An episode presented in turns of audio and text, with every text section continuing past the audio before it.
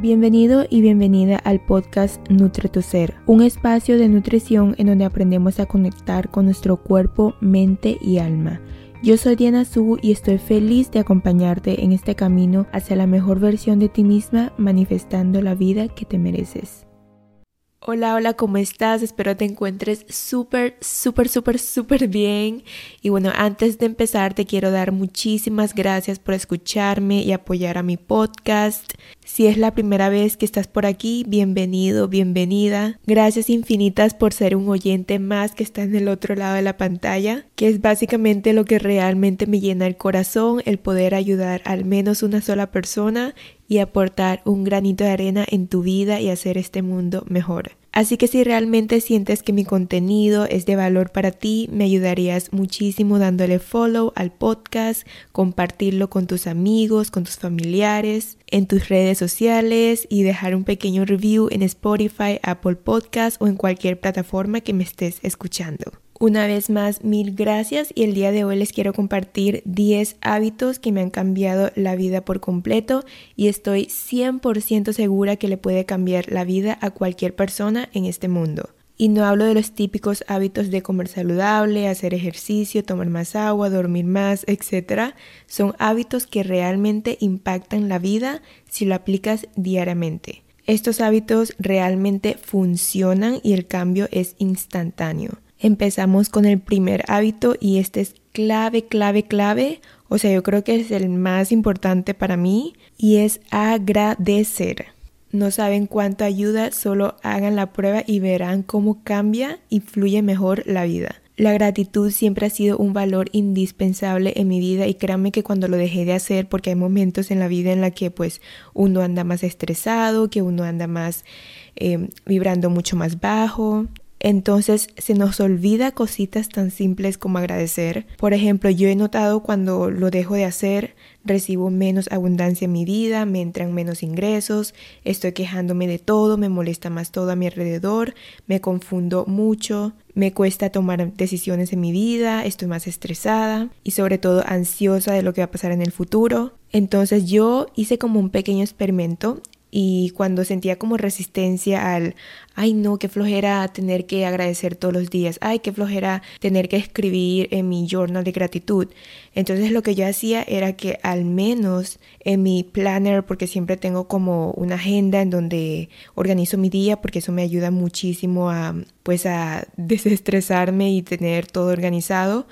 Y ahí mismo yo escribo, no necesariamente en las mañanas, pero sí trato de que cuando yo vea el planner, cuando yo estoy planificando, escribo al lado, gracias por todo, simplemente gracias por todo. Una frase tan corta y tan sencilla, o sea, no tienes que decir gracias universo, gracias Dios, gracias. Obviamente si lo puedes hacer mucho mejor, pero si estás en momentos de tu vida que simplemente estás como muy low, entonces este tip te va a funcionar muchísimo porque a mí, de verdad, cuando yo empecé como, bueno, voy a escribir al menos gracias por todo, gracias por todo. Y no saben cómo fluye mejor mi vida. O sea, los días en los que escribo nada más esa frase, el resto de mi día cambia. El resto de mi día me llegan más bendiciones, me llegan más oportunidades, estoy mucho más feliz, simplemente todo a mi alrededor fluye mejor. Y pues es normal que los seres humanos tendemos a ver el lado negativo de las cosas, por ejemplo, que nos quejamos de nuestro trabajo cuando muchos allá afuera están desempleados y no tienen con qué mantenerse. Nos quejamos de cómo se ve nuestro cuerpo cuando muchos no pueden ni siquiera levantarse de la cama o están en el hospital y mucho menos hacer ejercicio, moverse. Nos quejamos de la actitud de nuestro profesor del colegio, de la universidad, cuando muchos ni siquiera tienen la oportunidad de asistir a un lugar y aprender nuevas cosas, que alguien les enseñe como que siempre hay algo bueno con que agradecer, aunque sea chiquita, aunque sea pequeña, aunque sea insignificante, realmente siempre hay algo bueno, incluso algo bueno dentro de lo malo con que agradecer. Cosas tan simples como poder ver el sol cada día, respirar, comer, tener todos tus sentidos funcionando bien. Yo siempre me estoy recordando que gracias por tener una vista y poder ver cosas bonitas, poder leer, gracias a mi gusto y a mi olfato por poder probar tantas delicias y sabores que hay en el mundo, gracias a mis oídos por poder escuchar la música que tanto amo y disfruto, gracias a mis piernas que me permiten moverme a donde quiera, gracias a miles de miles de razones. El punto es que cuando vibramos en agradecimiento, en gratitud, empezamos a recibir más en la vida y la vida nos entrega por ende mucho más cosas, más abundancia, más bendiciones.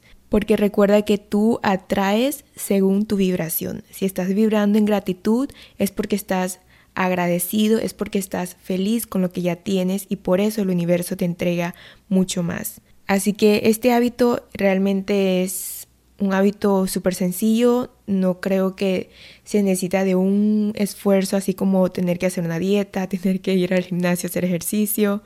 Es un hábito súper sencillo, súper simple que realmente impacta la vida y te cambia. O sea, realmente cuando empiezas el día con gratitud, el resto del día cambia. Y yo también le doy las gracias por las situaciones negativas que me ayudan a crecer. Y si también les había contado de no llegar a un extremo, o sea, sentir que estamos en un positivismo tóxico, sino que realmente agradecer es un acto que realmente no tienes que estar necesariamente positivo o positiva. Es como bendecir a una persona, estás agradeciendo a esa persona. Entonces te bendigo o bendigo a mi casa, bendigo a mis seres queridos, bendigo a lo que todo lo que tengo. Y le doy gracias a todas las situaciones negativas que me ayudan a crecer porque gracias a eso voy a poder desarrollar una mejor versión de mí. Así que ya saben, número uno, agradecer. El segundo hábito que les quiero compartir es hacerme esta pregunta en todas las mañanas. ¿Cómo puedo hacer mi vida más disfrutable hoy?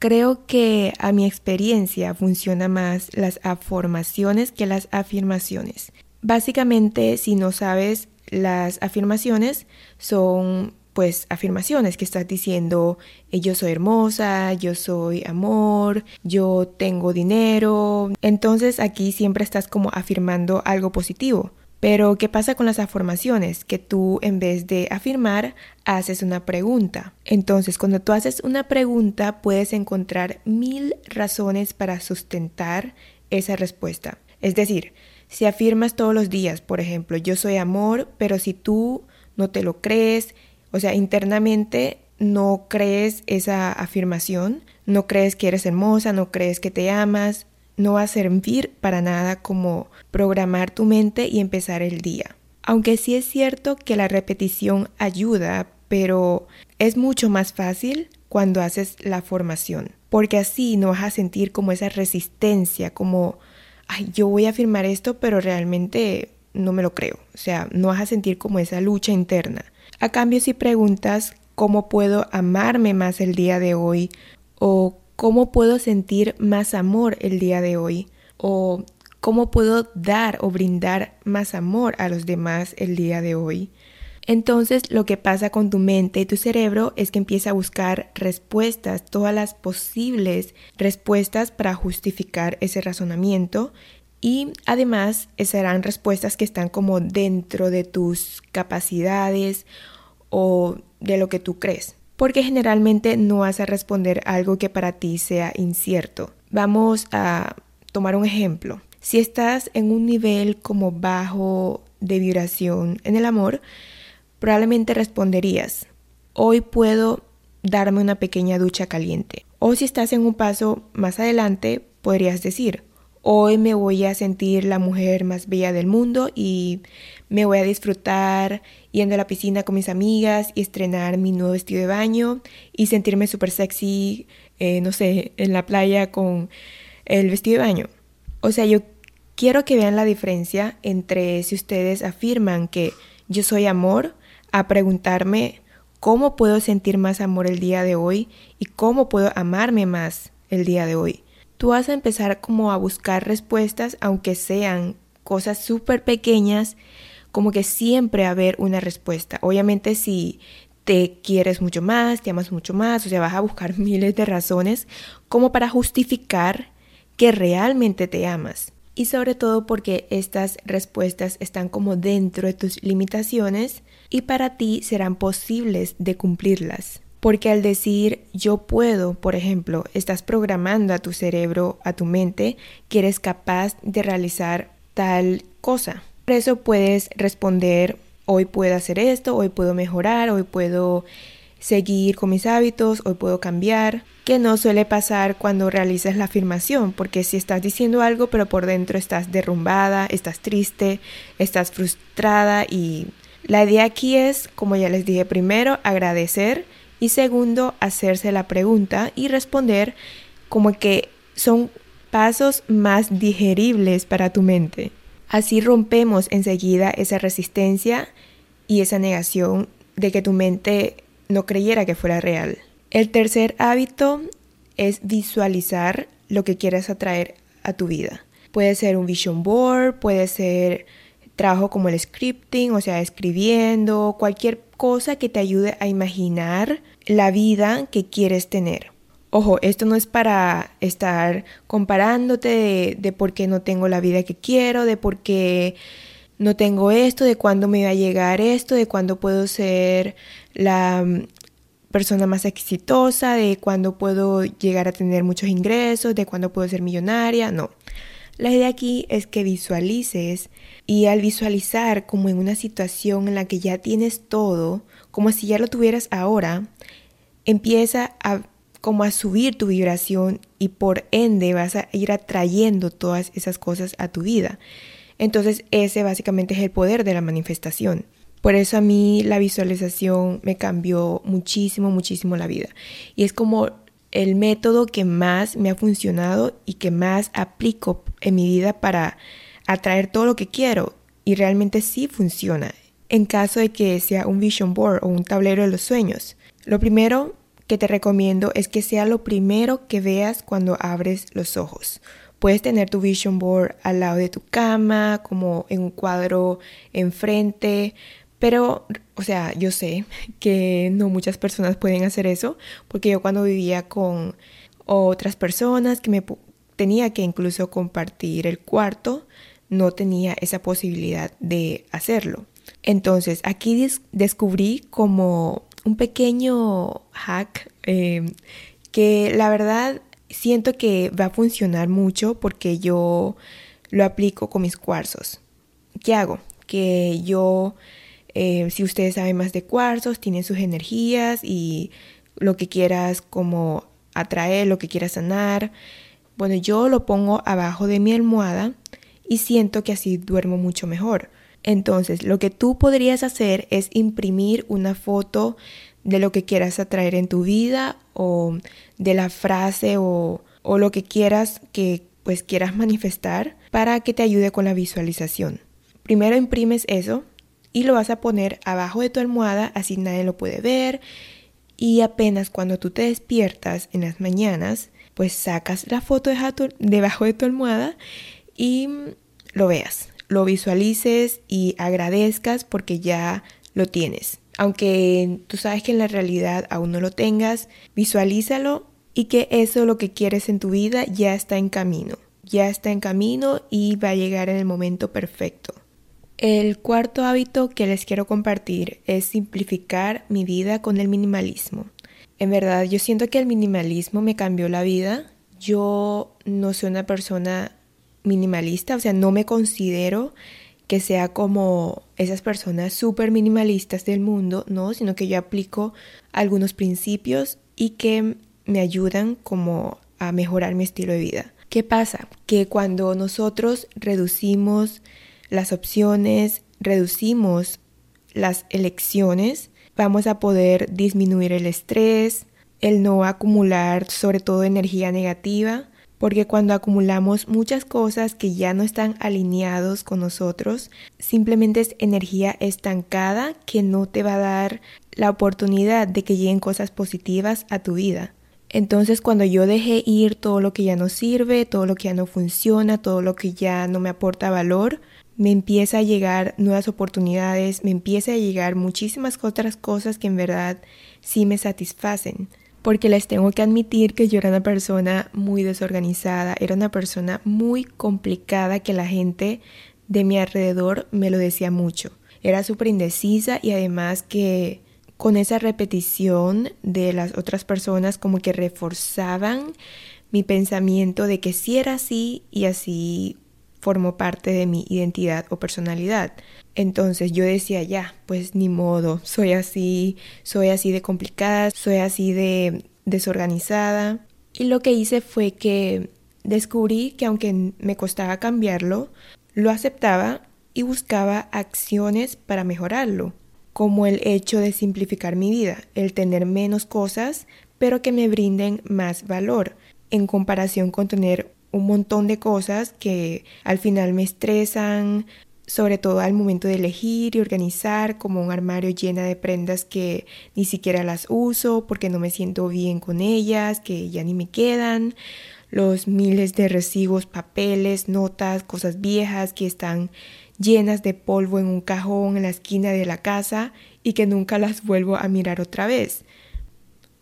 Como que siempre pensamos que algún día, algún día eh, los, voy a usar, incluso los puedo volver a vender, algún día me puede servir, uno nunca sabe, como que uno siempre está como protegiéndose de que pueda pasar algo en el futuro y que esa cosa pueda servir. Pero créanme que ese día generalmente nunca llega. Yo creo que no vale la pena malgastar tu energía en cosas que ya no te aportan y esto aplica no solamente en los objetos, aplica con las personas, aplica con las situaciones, con todo en tu vida que está ocupando espacio y que por ende no te deja, o sea, tener un espacio nuevo para que entren nuevas cosas.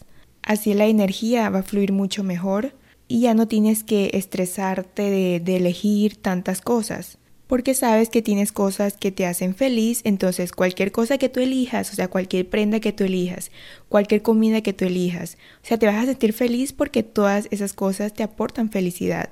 El quinto hábito es no cerrarme a vivir nuevas experiencias. Este la verdad me ha costado muchísimo construirlo porque a mí me cuesta muchísimo salir de mi zona de confort y como retarme a probar nuevas cosas.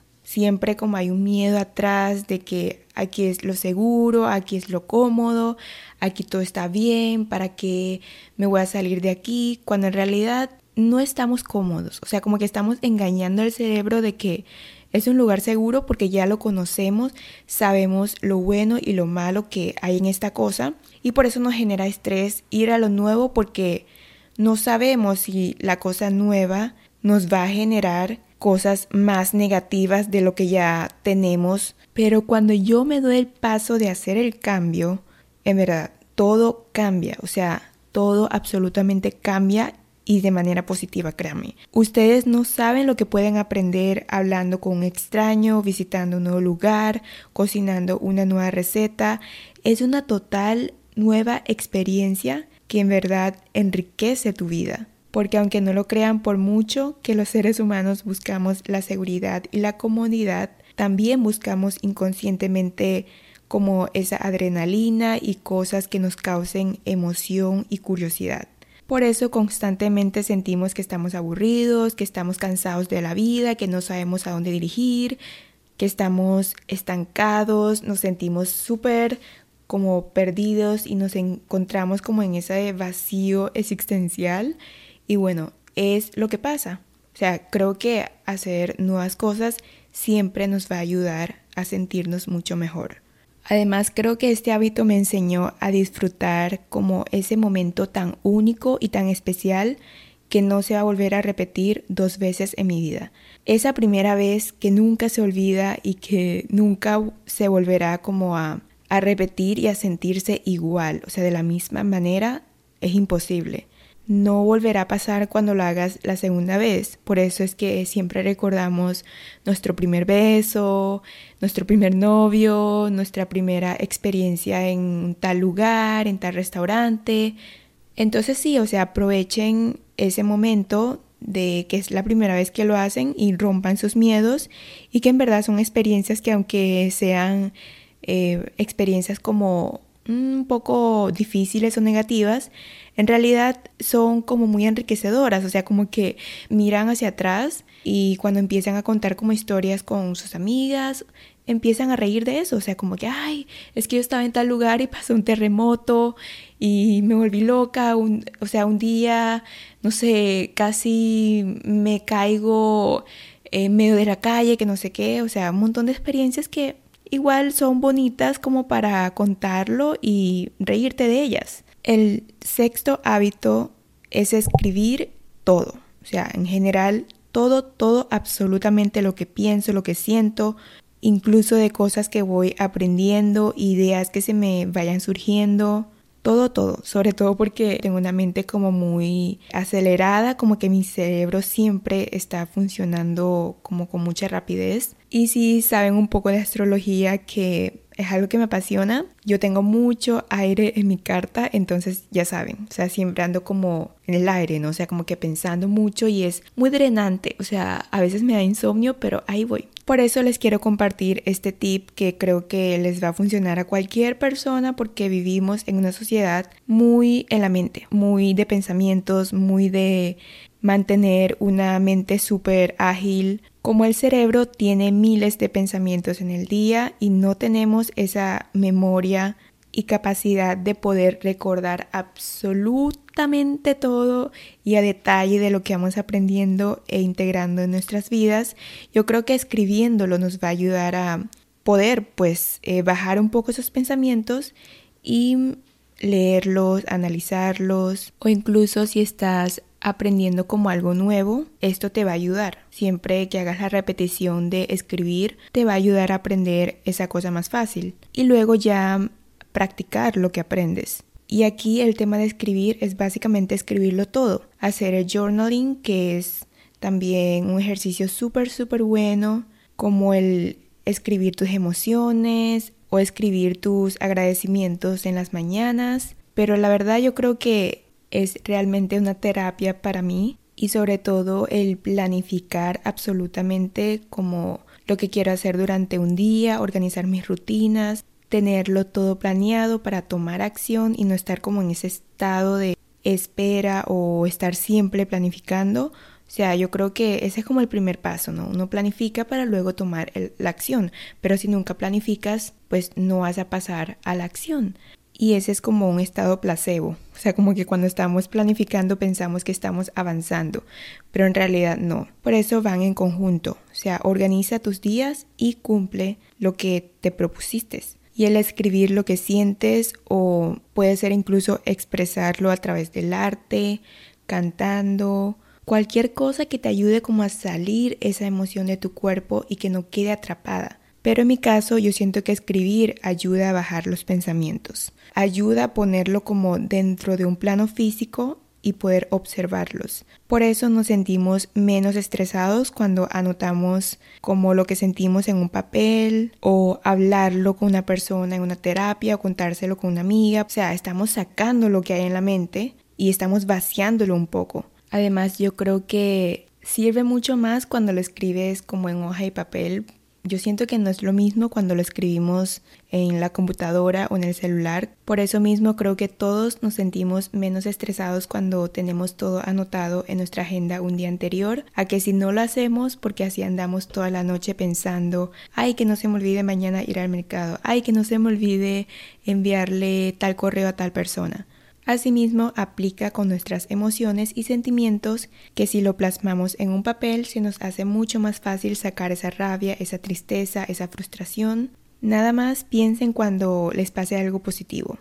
Todos cuando nos pasa algo así súper que nos causa felicidad, lo queremos compartir con nuestras familias, con nuestros seres queridos, con nuestros amigos, que mamá, mira, saqué buenas notas en el colegio. Ay amiga, hoy subí de puesto en mi trabajo y me gané tal premio, vamos a celebrarlo. Así que sí, hagan journaling. Si nunca han empezado a hacerlo, créanme que este hábito es poderoso. El hábito número 7 es darte permiso de no hacer nada y priorizar el descanso en tu vida.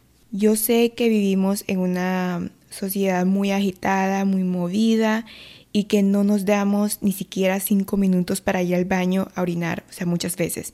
O tenemos que estar comiendo parados, nos saltamos las comidas, cuando llegamos a casa en las noches nos ponemos como a ver el celular, a ver la televisión, a ver una película, por lo que la mente y el cerebro no descansan nunca, porque también lo hacemos cuando nos levantamos en las mañanas.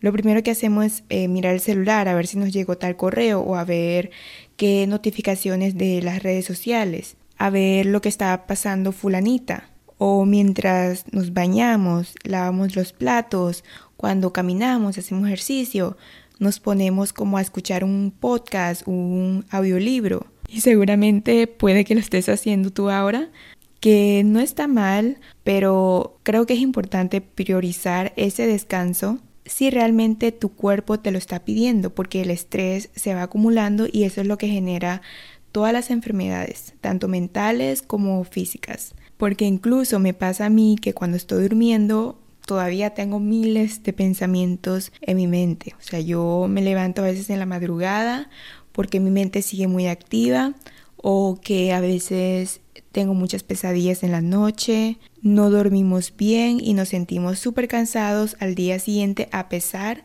de que hemos dormido nuestros 7, 8 horas y es porque no le estamos dando espacio de descanso a nuestro cerebro. Por eso creo que también es importante practicar el mindfulness o como, el, como la atención plena. No necesariamente la meditación si es que tú no eres una persona que, ay, que voy a hacer un retiro y o si no me compro eh, esos colchones para sentarme en tal posición y hacer yoga, hacer una meditación en silencio. Si te cuesta hacer eso y como tener un momento de silencio para escanear a tu cuerpo, porque al final es un trabajo que ayuda como a tener esa conexión mente-cuerpo. Lo que yo te recomendaría es que como si te cuesta quedarte quieto, elabores una lista de actividades para calmarte o desestresarte, pero que en verdad te aporten y te ayuden como a bajar un poquito esa adrenalina en el sistema nervioso. No que después te haga sentir más estresado. Por ejemplo, cuando estamos en el celular, nos genera mucha dopamina y nos genera felicidad, pero ¿qué pasa? Que cuando lo dejamos, una vez que dejamos de hacerlo, nos sentimos súper ansiosos, así que actividades tan simples como ir al parque, contemplar la naturaleza, dibujar, pintar, cantar, bailar, jugar con tu perrito, cocinar, hasta incluso hablar con una amiga. El hábito número 8 es dejar de ver y seguir a esas personas que te hagan compararte y sentirte menos. O no necesariamente tenga que ser como personas, sino también pueden ser cosas y situaciones que te hagan sentir en un estado de carencia. Aunque la persona no te esté haciendo ningún daño en tu vida y ni siquiera es una mala persona, pero le tienes como envidia, creo que es más sano como bendecir a esa persona y decirle que le vaya bien en todo lo que haga y chao, no quiero saber más de tu vida. Esto aplico sobre todo cuando me encuentro comparándome con otras personas en las redes sociales. O sea, una vez que yo me cacho haciendo eso, paro, o sea, ya para y me recuerdo volver a enfocarme en mí. Porque sé que no quiero perder tanto tiempo en mi vida enfocándome en otras personas externas y no trabajar en mí, que luego me arrepiento y me ha pasado. Porque ¿qué pasa? Esa persona que le tienes mucha envidia está dedicando su tiempo en ella misma y por eso la ves como tan exitosa. Pero si tú en vez de estar como mirando lo que está haciendo la otra persona, ¿por qué no volver a ti? Chequear qué es lo que necesitas trabajar para convertirte en tu mejor versión. Créeme que al final te vas a sentir mucho más orgulloso, orgullosa de haber invertido ese tiempo en ti y de no haberlo perdido estar comparándote con otras personas. El hábito 9 es darme al menos un día a la semana para reflexionar todo lo que he aprendido durante la semana o si no lo puedes hacer una vez a la semana, hazlo al menos una vez al mes. Básicamente lo que hago es como un review, lo que me ha funcionado, lo que quiero mejorar. También tengo como la rueda del balance, como en las diferentes áreas de mi vida y puntearle, o sea, como que darle del 1 al 10 si he avanzado, de en qué punto me encuentro durante este mes y mucho mejor aún si puedes anotar como un pequeño aprendizaje de cada día, porque así puedes tener como un antes y después de tu sea, de tu vida, de tu desarrollo personal, de tu crecimiento. Por eso la única persona en la que te puedes comparar es contigo mismo, contigo misma. Este hábito me encanta, lo amo porque me ayuda a tener más organización en mi vida. A pesar, me da flojera escribir, lo hago al menos una vez al mes. Así me ayuda a procesar todo lo que voy aprendiendo, todo lo que voy experimentando. Y si hacemos como esas reflexiones, podemos avanzar, podemos ver nuestros progresos y celebrarlos y sentirnos orgullosos y asimismo nos ayuda a subir nuestra autoconfianza o mejorar en áreas de nuestras vidas que simplemente nos, nos están drenando, no nos están aportando nada bueno. Si haces las reflexiones y te das cuenta de lo que estás fallando, puedes cambiar y así vivir una vida mucho mejor. En internet encuentran un montón de plantillas, en las agendas, siempre hay como una parte de, de review de la semana o del mes, entonces aplíquenlo y créeme que esto es lo que ayuda como a seguir progresando en la vida. Y el hábito número 10, pero no menos importante, es dejar el celular antes de dormir y después de despertarte. Porque yo siento que eso incrementa muchísimo la ansiedad y además hace que tengamos más insomnio y no tengamos un descanso que realmente merecemos. Así que lo primerito que deberíamos hacer apenas nos levantamos es hacer como una respiración profunda para bajar esa agitación, ese estrés y calmar el sistema nervioso para comenzar el día bien. Al menos dense la oportunidad de probar una hora en las mañanas sin dejar de usar celular y antes de dormir, una hora antes de dormir, eh, pónganse a leer, pónganse a hacer otras cosas que les ayuden a relajar. Asimismo, también les recomiendo hacer un detox de redes sociales o simplemente usar las pantallas cada cierto tiempo. Si se te hace muy difícil una vez a la semana, bueno, entonces que, que no sea todo un día completo. Por ejemplo, si ahora pasas 5 horas todos los días en el celular, entonces empieza reduciendo una a dos horas solo los domingos. Y después puedes seguir avanzando. Los domingos voy a usar nada más 3 horas. Y después 0 horas los domingos. O puedes repartirlo eh, durante la semana. O sea, como que cada día le voy a bajar 30 minutos, una hora. Por eso también funciona como el ajustar el tiempo de pantalla. La configuración del celular se puede hacer en algunas aplicaciones también como Instagram, TikTok. Todas esas aplicaciones tienen como un límite de tiempo que te permite. Te invito a que lo cheques. Hay muchos tutoriales si no sabes cómo hacer. En YouTube lo buscas y ya te aparece según el celular que tengas. Y así puedes tener un límite. O sea, yo creo que en el iPhone tienen un como un review de la semana. A mí siempre me sale como esa notificación de la semana que cuánto tiempo de pantalla pasé y así llevar como más un control. Y en verdad esto ayuda muchísimo simplemente a bajar todo ese estrés y te ayuda a calmar muchísimo, muchísimo, muchísimo la mente, en verdad. Cuando yo me despertaba antes durante la noche y no podía dormir, enseguida agarraba el celular y automáticamente me quitaba el sueño. ¿Y qué pasa? Que al final terminaba no descansando absolutamente nada y en el día me la paso de mal humor, me la paso de energías súper bajas, no me dan ganas de hacer nada, porque siento que el descanso es incluso más importante que la alimentación, de verdad. O sea, en mi caso yo lo siento en mi cuerpo, que cuando no descanso bien me la paso peor que cuando no como tan bien. Así que bueno, mis amores, estos fueron los hábitos que para mí en verdad súper mágicos, poderosos, que me ayudaron a transformar mi vida y espero que a ti también, espero que apliques estos tips que te hayan funcionado muchísimo y sé que de pronto ya hayas aplicado uno de estos, pero algo, algo creo que te llevaste. Así que también toma lo que te resuena, deja ir lo que no crees que te vaya a funcionar. Te mando las mejores vibras del universo. Te mando un enorme abrazo, mucho, mucho, muchísimo amor, cariño y que no estás sola, no estás solo en este proceso de autoconocerte, de crecer, de convertirte en la mejor versión de ti mismo, de ti misma, de aumentar esa seguridad, confianza y sobre todo amor propio. Gracias por escucharme, gracias por llegar hasta el final de este episodio.